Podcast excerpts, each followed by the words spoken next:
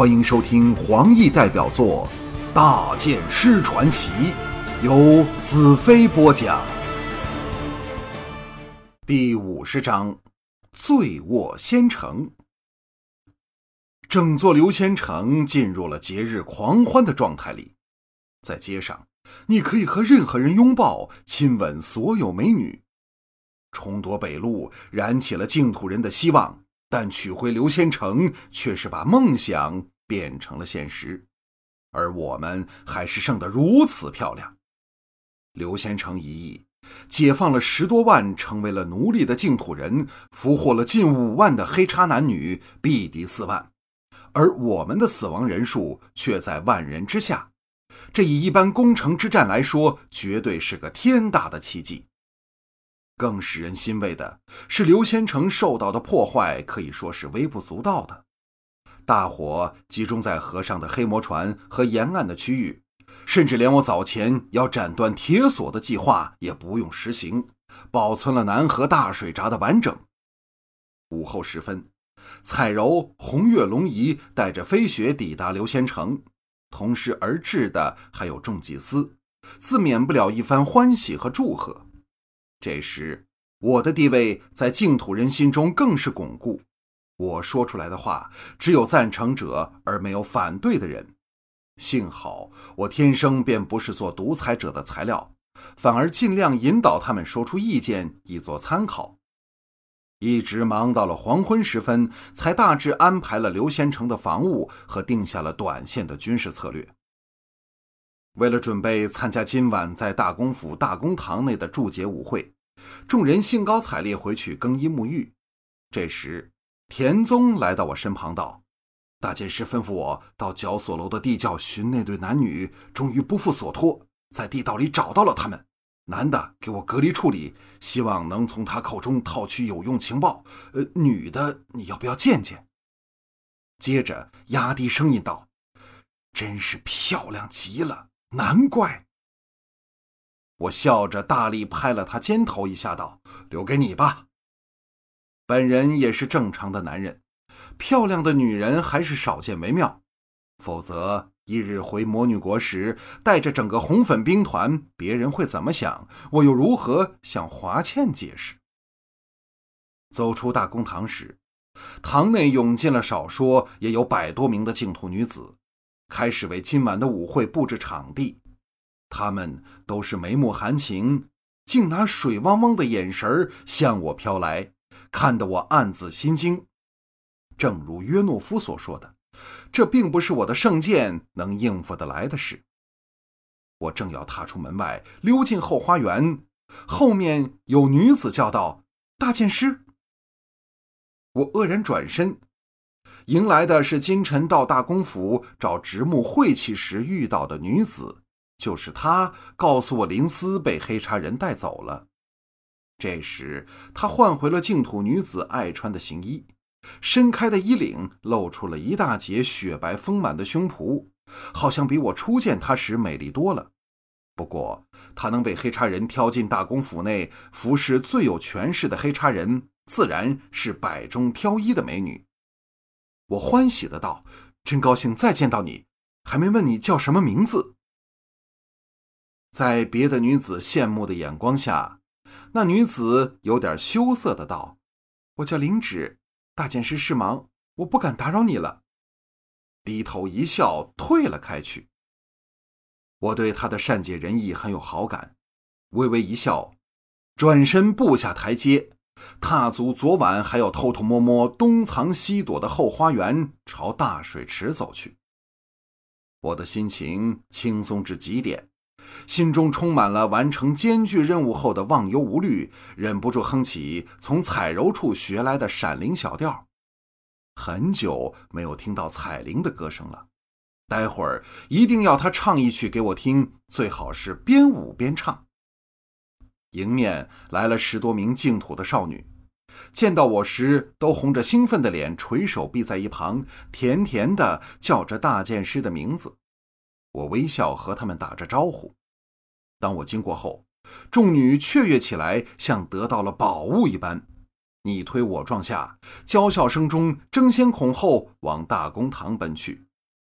我摇头苦笑，正要踏进与大公堂遥遥相对的客舍时，差点和另一个女子撞个满怀。我赶忙站定，定睛一看，原来是久违的燕飞飞。这出色的女将精神焕发，全无其他人脸上的倦容，美艳尤胜往昔。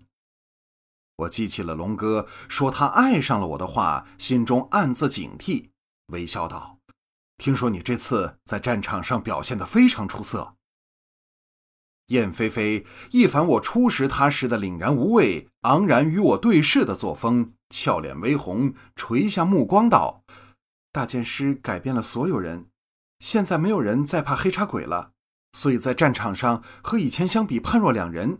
我们只是沾了大剑师的光，才能比以前表现的出色吧。若没有龙哥的提点，我的下句话可能是：那我有没有改变了你？但现在我只敢规规矩矩地对他笑道：我并没有改变任何人，也许只是使你们得回一些已经失去的东西罢了。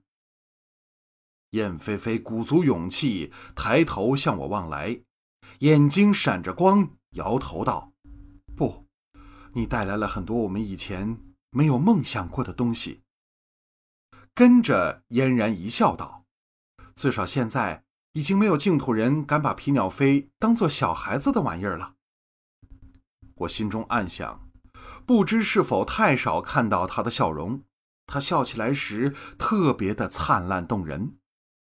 燕飞飞道：“大剑师在想什么？你又垂下了头去。我这才发觉自己正呆呆看着他，赶忙以笑掩饰道：‘哦，我的脑海里啊，忽然升起了一幅小矮胖、手忙脚乱操纵皮鸟飞在天空中飞翔的图像，所以呢，想得呆了。’燕飞飞不知我是有意的，笑得更厉害了。”原来不常笑的人笑起来便一发不可收拾。我心想，还是走为上招，问道：“你要到哪儿去啊？”燕飞飞强忍着笑，喘气道：“我我来找你呀。”我的心跳了一跳，愕然道：“找我？”燕飞飞点头，加重语气道：“是的，我是来找大剑师的。”尼亚大公的亲兵告诉我，你仍在大公堂没回来，于是我就想去大公堂，哪知在这儿碰上了你。我心道：何止碰上我，还差点撞入我怀里。可能因为双方都是神不守舍吧。燕飞飞以与他一向作风截然不同的温柔声调说：“大剑师，我们能否到亭子里边谈谈？我得到一些重要的消息。”我道。当然好了，随着他往其中一个凉亭坐下。这时，红金龙哥、约诺夫等一众年轻将领吹着口哨，情绪高涨地走出大公堂，步入后花园内。